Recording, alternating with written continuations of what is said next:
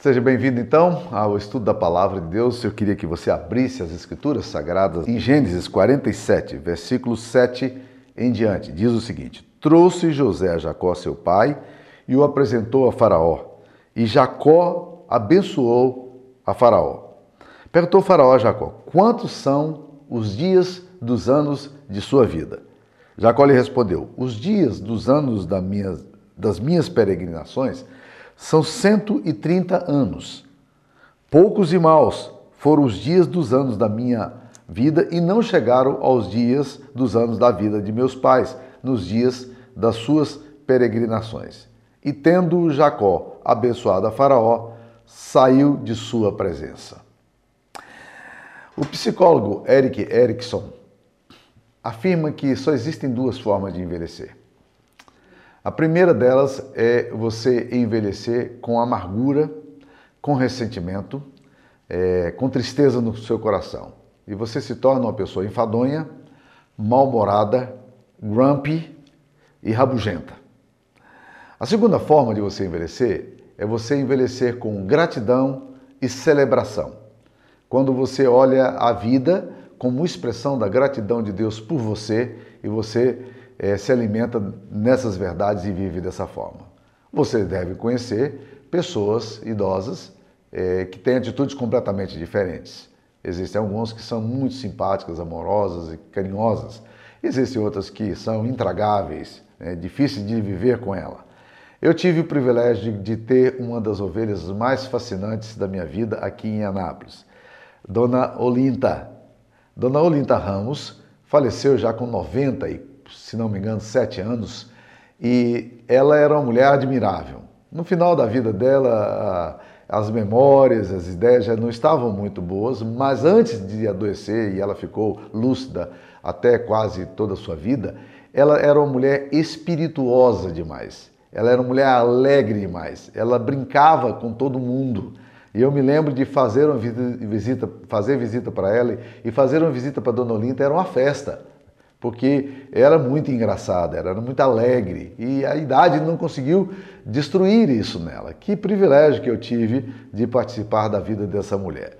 É, eu, eu ouvi algum tempo atrás uma afirmação de Ariano Suassuna, que é um pensador nordestino e admirável, ele já faleceu, mas ele diz uma coisa interessante, ele diz assim, não sou otimista nem pessimista, sou um realista esperançoso.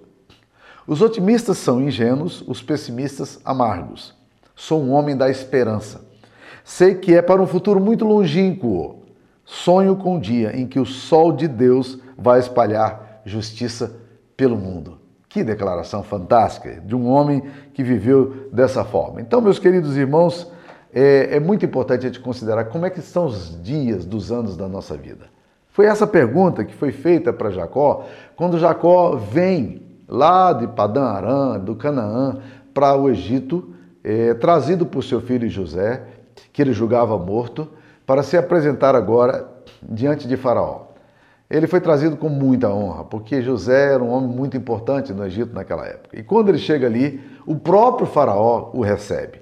O mestre de cerimônias de Faraó dá, lhes dá as boas-vindas e introduz ao homem mais poderoso da terra naqueles dias, que era Faraó. E quando o faraó se encontra ali com, com Jacó, ele faz uma pergunta, uma pergunta muito interessante, uma pergunta muito direta. Ele pergunta a Jacó o seguinte: quantos são os dias dos anos da tua vida? Qual a sua idade? E a resposta que Jacó dá não, não é exatamente, eh, não responde exatamente a pergunta de, de Faraó. Embora, embora ele responda o que Faraó pergunta, ele diz 130 anos são, é, é o tempo que eu já vivi, mas ele complementa, e aí essa complementação é que me chama a atenção, né? porque ele vai não no, apenas no quanto tempo ele vive, mas ele também vai no como ele tem vivido. Ele fala assim: é, os dias dos anos das minhas peregrinações, a minha idade, são 130 anos. Poucos e maus foram os dias dos anos da minha vida e não chegaram aos dias dos anos da vida de meus pais nos dias da sua peregrinação. Ele está vivendo um momento de glória. Jacó está ali sendo cortejado, sendo reverenciado por causa do filho que ele tem. Ele tem uma recepção principesca, mas você percebe que Jacó responde com amargura. A vida para ele é alguma coisa pesada. E meus queridos irmãos, ele nesse encontro aqui ele reflete um pouco do coração dele. E nós precisamos tomar muito cuidado para não termos as mesmas respostas que Jacó deu aqui. Mas quando eu li esse texto aqui, eu fiquei me perguntando por que que Jacó foi tão reativo numa pergunta tão simpática que Faraó lhe faz. Por que, que a vida de Jacó se tornou uma, uma, vida, como ele disse aqui, poucos e maus foram os meus dias? Por que, que a vida dele, é, é, os dias dele eram maus? E aí eu, eu tenho três coisas que me levam a pensar que levou a vida de, de Jacó a ser uma vida pesada.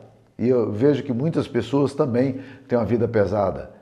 E talvez seja essa sua situação, e talvez Jesus Cristo queira restaurar a sua história aqui hoje também ao ouvir essa palavra.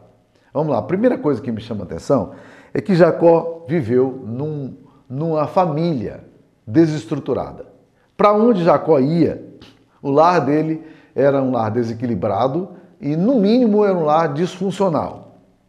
A gente vai perceber isso aí é, de uma forma muito clara. Já ao nascer, ele recebe um estigma horrível da sua mãe, que ele chama de Jacó. Literalmente, ela está dizendo: esse menino aqui é um menino malandro. Esse caboclo aqui é um caboclo esperto. A palavra Jacó significa embusteiro, enganador. Que nome que uma mãe dá ao filho? E Jacó cresce nessa cena e parece que ele reproduz essa, essa identidade do nome dele, porque a história dele vai ser essa história de desencontro. Jacó também vai ver, dentro da sua própria casa, o péssimo exemplo do seu pai Isaac.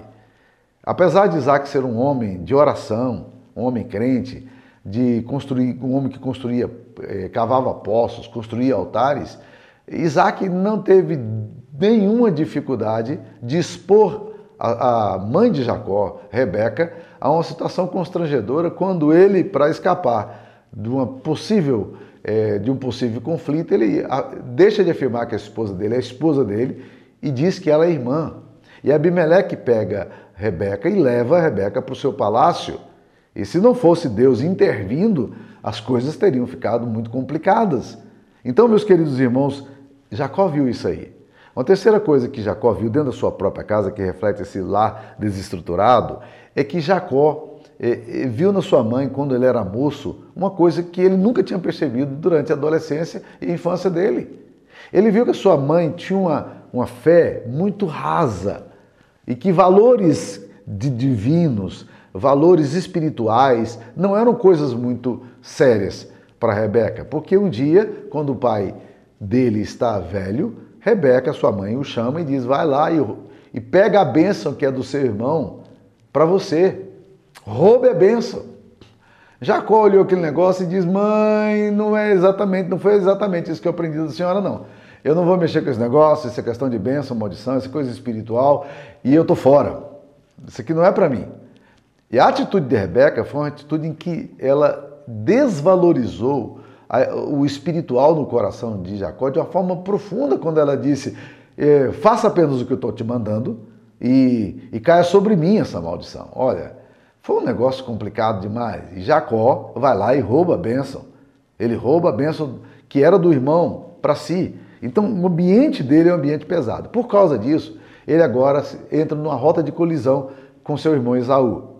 E ele tem que sair literalmente fugido porque Esaú disse que o mataria. Tão logo o velho morresse, ele o mataria. E aí ele vai para o Iraque, um lugar longe, para se encontrar com os ancestrais, com os pais, com os irmãos da sua mãe. Desde quando ela viera de lá para cá, eles não se encontravam mais. E aí ele vai para rever, para ter o abrigo ali naquela família e ele cai numa família complicadíssima, a família de Labão. O seu tio era um homem interesseiro, né? Manipulativo, né? E essa situação vai ficando uma situação muito tensa ali com ele. Ele tem esse envolvimento ali e aí as coisas se tornam muito complicadas, porque Jacó é enganado, Jacó engana, é, ele é fraudado, até mesmo no, no, compromisso que ele faz de casar-se com uma das filhas, o seu sogro vai lá e dá a filha que não era a filha que ele tinha combinado, e depois ele engana com a questão dos, dos negócios dele, e eles são criadores de ovelhas, E Jacó vive naquele ambiente e ele vai aprendendo malandragem, né? Ele, ele vai aprendendo a viver dessa forma, e aí ele, ele engana, ele é enganado, a vida dele vai virando assim. Então, lares desestruturados, meus queridos, vão gerando problema. E Jacó passa também a reproduzir essa coisa na sua família. Ele se casa com quatro mulheres. Ele gostava de uma, as outras eram concubinas, e a outra foi entregue por, eh, por fraude do seu próprio sogro. E agora, meus queridos irmãos, olha o que acontece. Jacó traz tudo isso conflitivo para dentro da sua casa. E ele mostra uma preferência pelo seu filho, que mais novo, que na época era José, e depois seria Benjamim, e ele mostra uma preferência clara por Jacó, por José, que é filho de Raquel, a sua esposa, a sua mulher mais querida. E isso se torna um problema sério na casa, a ponto dos irmãos pegarem José e o venderem. Olha, essa confusão familiar, isso faz com que os dias da gente se tornem muito maus. Famílias desestruturadas, fragmentadas, neurotizadas, esquizofrenizadas, eh, disfuncionais, trazem um peso imenso para a vida, fica pesado. É, eu, eu, eu, eu, venho de uma família e a minha família é, está longe de ser uma família perfeita. Mas uma, uma coisa que sempre aconteceu na minha casa, sempre eu tive, a gente não tinha dificuldade para voltar para casa. Mas há muitas pessoas que voltar para casa é um peso. Né? Estar com a família é um peso. E assim, e eu, eu imagino quão pesado deve ser quando você tem na sua casa uma situação como essa. E Jacó vai experimentar um problema mais sério ainda. Rubem, seu filho mais velho, vai se envolver com uma das mulheres dele e, e vai ter sexo com ela. E se envolve com Bila e aí as coisas se tornam complicadas demais. Tudo isso leva Jacó a dizer: poucos e maus foram os dias da minha vida. Se a minha vida pesada demais. Por quê? Porque a família, a estrutura familiar, o sistema familiar é muito complicado. A gente hoje trabalha com a questão de psicologia sistêmica, né?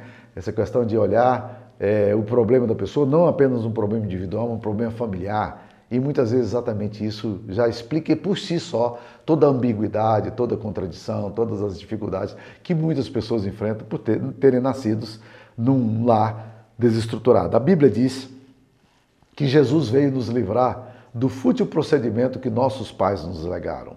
Nossos pais não são perfeitos, nossas famílias não são perfeitas, mas nossas famílias podem ter uma coisa maravilhosa, podem ser famílias redimidas pelo precioso sangue do Cordeiro. E é isso que muda a nossa história. Jacó está refletindo aqui a dor dele por causa da família desestruturada. Esse é o primeiro aspecto que, para mim, levou Jacó a dizer que a vida dele era, era má, os dias dele pesados. Segunda coisa é que Jacó não apenas viveu num sistema familiar pesado, mas Jacó também viveu um estilo de vida equivocado. Porque eu já vi pessoas, meus queridos irmãos, que nasceram em famílias muito confusas. Mas Deus deu a graça dessas pessoas de virem e construírem uma nova realidade, uma nova família, a partir do Evangelho, a partir da compreensão do Evangelho, ah, e, e, eu me lembro da, da, minha mãe, quando jovem, numa família muito complicada, ela, ela é, contava isso para nós, eventos terríveis que aconteceram e sucederam na, na, história da nossa família. Mas minha mãe, já desde menina, adolescente, ela dizia: Eu, eu não quero, eu, eu, eu, eu, quero uma família diferente. a minha história não, é, não tem que ser essa história. E Jesus a alcançou. E o Evangelho chegou ao coração da minha mãe ainda muito cedo, através de uma madrinha dela, que era uma madrinha católica, que depois conheceu Jesus e trouxe o Evangelho ao coração da minha mãe. Louvado seja o nome do Senhor. Mas, meus queridos, o que acontece? Muitas vezes, por, pelo fato da gente ter nascido numa família é, é, cheia de tantas contradições, desestrutura, a gente começa a reproduzir esse modelo. Aí a gente fala, não, isso é maldição hereditária. Não é maldição hereditária. São comportamentos aprendidos e reproduzidos. A sua história não precisa ser a mesma história dos seus pais. Você não precisa reproduzir na sua família as mesmas experiências de traição, de engano, de mentira, de fraude que você que você vivenciou. Deus pode te dar uma nova história. Jesus pode construir uma família de bênção, uma casa de bênção. E muitos já experimentaram isso na vida. Mas a vida de Jacó não é assim. Jacó vem de uma família desestruturada e ele reproduz o modelo desestruturante da família dele na sua própria casa. A família dele se torna um poço de contradição. E Jacó é um homem assim. Por duas vezes ele trapaceia o seu irmão, Esaú. A gente sabe que Esaú era leviano, impuro, como nos diz a palavra de Deus, mas o fato é de que ele, Jacó, não teve escrúpulos nenhum também de enganar o irmão que já era tão, tão superficial na sua, da sua vida. Depois ele foi lá e roubou a bênção do pai, do pai que era para o irmão. Ou seja, a vida de Jacó se torna um grande problema porque, não apenas por causa da experiência familiar, mas porque ele também vai vivendo nessa coisa de contradição, do engano, do, da mentira. Aí ele vai para, como eu contei para vocês, foi lá para viver com seu tio, e ali ele encontrou as, as suas mulheres, e ele vai também reproduzindo a coisa. Jacó, quando ele sai da casa do sogro dele, anos depois, ele vem com, a, com Raquel e Raquel está trazendo os ídolos do lar, né? Dentro no camelo dela, e ele sai fugido. Jacó reproduz o modelo. Então, muitas vezes, nós sofremos por causa das nossas atitudes. Melhores atitudes nos levam para maiores altitudes. Quando nós temos comportamentos e nós vamos dizendo, não, eu não quero esse caminho aqui, não. Não, eu não quero reproduzir isso aqui. Não, eu quero, eu quero um, um, uma nova direção para a minha história. Deus vai corrigindo a gente, vai trabalhando a gente. A Bíblia diz em Provérbios 4, 19, 18, 19, o caminho dos perversos é como a escuridão. Não sabem eles em que tropeçam, mas a vereda dos justos é como a luz da aurora que vai brilhando mais e mais até ser dia perfeito. Então, se você hoje toma decisões eh, cristãs, baseadas em princípios, daquilo que você entende do Evangelho, daquilo que é revelado a você hoje. Meu querido irmão, a sua atitude hoje vai, vai com o passar dos anos, reproduzir um modelo diferente de vida, um estilo diferente de vida. Mas Jacó não fez isso. Jacó não fez a ruptura naqueles equívocos que o seu próprio pai tinha cometido. E ele vai vivendo essa vida complicada aí. Há um texto de Eclesiastes, que eu gosto muito, Eclesiastes 7, 28, que fala assim: Eis o que tão somente achei. Deus fez o homem reto, mas ele se meteu em muitas astúcias. Larry Coy, que escreveu há muito tempo atrás uns apostilas que eram muito estudadas é, pelas pessoas que estavam interessadas em aprofundar a vida com Deus e tal, chamado Conflitos da Vida, ele fala assim: a vida é essencialmente simples, mas nós a complicamos com os nossos pecados. O que nós vemos aqui em Jacó é exatamente isso. Jacó não é vítima. Jacó teve muitas boas oportunidades, ele foi muito visitado pela graça de Deus. Mesmo quando Jacó está voltando, está fugindo de casa, num cenário horrível de tudo, todos os erros que ele tinha cometido, Deus se revela a Jacó ali em Berseba e fala dá promessas para ele, promessas para sua família, promessas para sua vida. Mas Jacó não muda o caráter dele. Jacó está tão perto de Deus, mas a trapaça, a mentira, o engano, o descaso com os princípios de Deus vão andando com ele. Então muitas vezes a gente é, é crente, a gente tem experiências com Deus, mas a gente ainda quer viver uma vida fora dos princípios de Deus. E a gente quer ser abençoado. A gente, a gente diz, não, nós somos povo de Deus, mas nós estamos vivendo fora dos princípios de Deus. E os, a ausência dos princípios de Deus vai levar a gente a ter uma vida desestruturada. Então o que nós percebemos é que a vida de Jacó se tornou muito complexa, muito pesada por causa da família desestruturada que ele tinha e se tornou muito complicada também porque ele viveu um estilo de vida complexo. Jacó, como disse, não é vítima. Existem pessoas também hoje que têm boas oportunidades na vida. Deus dá muita chance, mas despreza essas oportunidades. Deus dá a opção para seguir um modelo de vida de fidelidade, de, de reverência, de cuidado. Não fazem. Deus abre portas para estudar, não estudam. Para ser um bom funcionário, não é. Às vezes as portas se abrem, mas não vive um estilo de vida que glorifica o nome de Deus a trapaça, o mentiro, o descaso, tudo isso vai, vai gerando problemas muito sérios. E é o que aconteceu com a vida de Jacó. Então não é de se admirar que Jacó diga: poucos e maus foram os dias da minha vida. De fato, a vida de Jacó se tornou muito pesada por causa da família dele e por causa do que ele reproduziu, né, do que ele fez. Mas em terceiro lugar, eu queria dizer que a vida de Jacó me parece que se tornou uma, vida complicada. Os dias de Jacó se tornaram pesados por um outro aspecto que está muito claro na, na biografia de Jacó. Jacó demorou muito tempo para ter um encontro real e transformador com Jesus. E olha que Jacó viu a graça de Deus dentro da sua própria casa.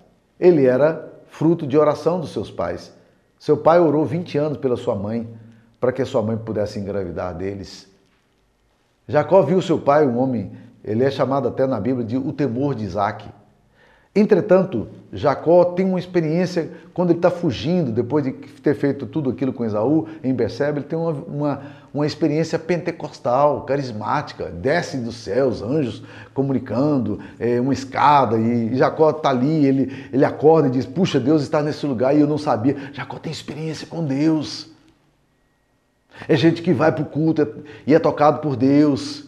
É gente que vai para um acampamento e é, e é tocado por Deus, gente que experimentou Deus.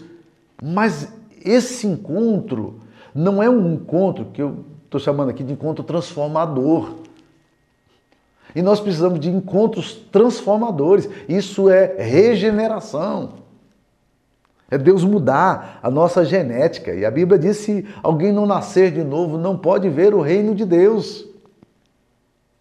E Jacó é um homem que tem experiências com Deus, mas essas experiências com Deus não transformam o coração de Jacó, não transformam a ética de Jacó, não transformam o jeito de lidar com finanças, de lidar com as pessoas.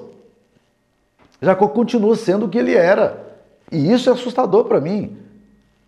Ah, na década de 80, 90, teve um evento muito forte nos meios pentecostais no Brasil, muitos membros das nossas igrejas iam para esses encontros, e eu me lembro de uma, de uma vez uma pessoa chegando para mim e dizendo, pastor, eu fui para um encontro pentecostal e eu caí no espírito.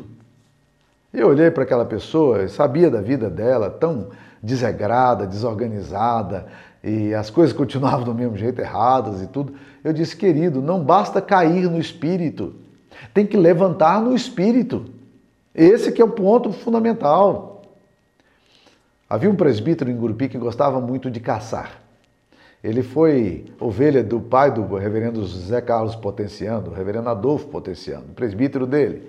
Era um homem crente, mas que começou a, a, a gostar tanto de caçada, de ir para o mato, que aí ele começou a esquecer das, dos cultos da igreja, ele ia no final de semana, aquela coisa toda, né? E quando o reverendo Paul Long estava lá naquela região, um dia ele estava conversando com o pastor, com, o reverendo Paul Long, e ele falou para aquele americanão de quase 1,90m um, e disse: Ô oh, reverendo, ora por mim, reverendo, porque, porque eu sou um homem uh, de uma fé muito fraca, e ora por mim. E o reverendo Paul Long, que já estava vendo a atitude dele como um, um, presbítero, mas que também não tinha muito compromisso, nada com a igreja, ele não deixou por menos. Ele respondeu rispidamente e diz assim: Ora, ora, o que, que adianta orar? Você ora, ora, mas não sai do galho e do pau, né? Você não sai da árvore, fica esperando da noite inteira o animal chegar para você matar. Então, na verdade, meus queridos irmãos, é isso que acontece muitas vezes. Nós oramos mas e Deus nos dá, Deus nos visita, Deus fala conosco. Mas isso não transforma a nossa vida. Jacó demorou muito para um encontro transformador. Isso só vai acontecer em Gênesis 32, no Vale de Jaboque, quando ele luta com o anjo, e ali ele é tocado por aquele anjo. E ali ele é transformado, o nome dele é mudado. E ao mudar o nome, muda a identidade dele também. Né? Ali ele é tocado na, no, no quadril e sai manco. Você não pode encontrar-se com Deus e continuar do mesmo jeito. Jacó não andou mais da forma como andava, ele era manco pelo resto da vida. Mas o, ele era manco da perna, mas agora o coração era outro coração. E logo em seguida ele vai ter uma experiência deslumbrante, que ele vai se reencontrar e reconciliar com o irmão. Que coisas Que coisa maravilhosa. Então, meus queridos irmãos, o que eu queria dizer para vocês é o seguinte: nós precisamos, nós precisamos entender que nós precisamos nos render a Jesus. Eu vejo às vezes muitos homens, muitas mulheres, muitas famílias, muitos jovens que, que o tempo vai passando, mas não há uma rendição, não há um encontro transformador. Saulo está indo perseguir a igreja de Cristo. E no caminho ele é visitado por Jesus que fala: Saulo, Saulo, por que me persegues? Dura coisa é ficar aí, Saulo, recalcitrando contra os teus aguilhões. Essa expressão recalcitrar contra os teus aguilhões é muito interessante porque literalmente Jesus diz para Saulo: Saulo, para de dar murro em ponto de faca. Porque aguilhão é aquele ferrão que se usava para espetar o boi, que se usa até hoje. Às vezes para conduzir o boi, que não que boi teimoso. E Deus está falando, por que, que você vive assim como um boi dando coice é, no ferrão? É, dando coice na disciplina que eu te dou, né? Então o que, que Deus está querendo falar? Presta atenção, eu estou te orientando. Você precisa mudar. E a, a sua, o seu encontro comigo tem que ser transformador. Isso é conversão, é a obra de Deus em nós. Quantos são os anos da, da tua vida? Talvez você esteja vivendo aí, olhando para o seu passado, dizendo, é, eu venho de uma família desestruturada. Ou olhando para a sua vida e dizendo, cara, a vida inteira, minha vida foi uma vida de desacerto, de confusão. Eu preciso mudar. E você está tendo experiências com Jesus, mas não está transformando a sua vida. Você precisa de um encontro transformador com Jesus. Você precisa se render a Jesus. E eu queria te convidar hoje para você fazer uma oração, dizendo: Deus, transforma a minha natureza rebelde transforma a minha é, desobediência em obediência. Senhor, reorienta, olha, olha que coisa séria isso aqui. Reorienta as minhas paixões, reorienta as minhas emoções. Guia-me pelos caminhos, pelas veredas da justiça por amor do teu nome. Dá, meu Deus, a graça de andar contigo, de ter temor de pecar, de ter desejo de fazer as coisas corretas. Não é assim que nós aprendemos de Jesus?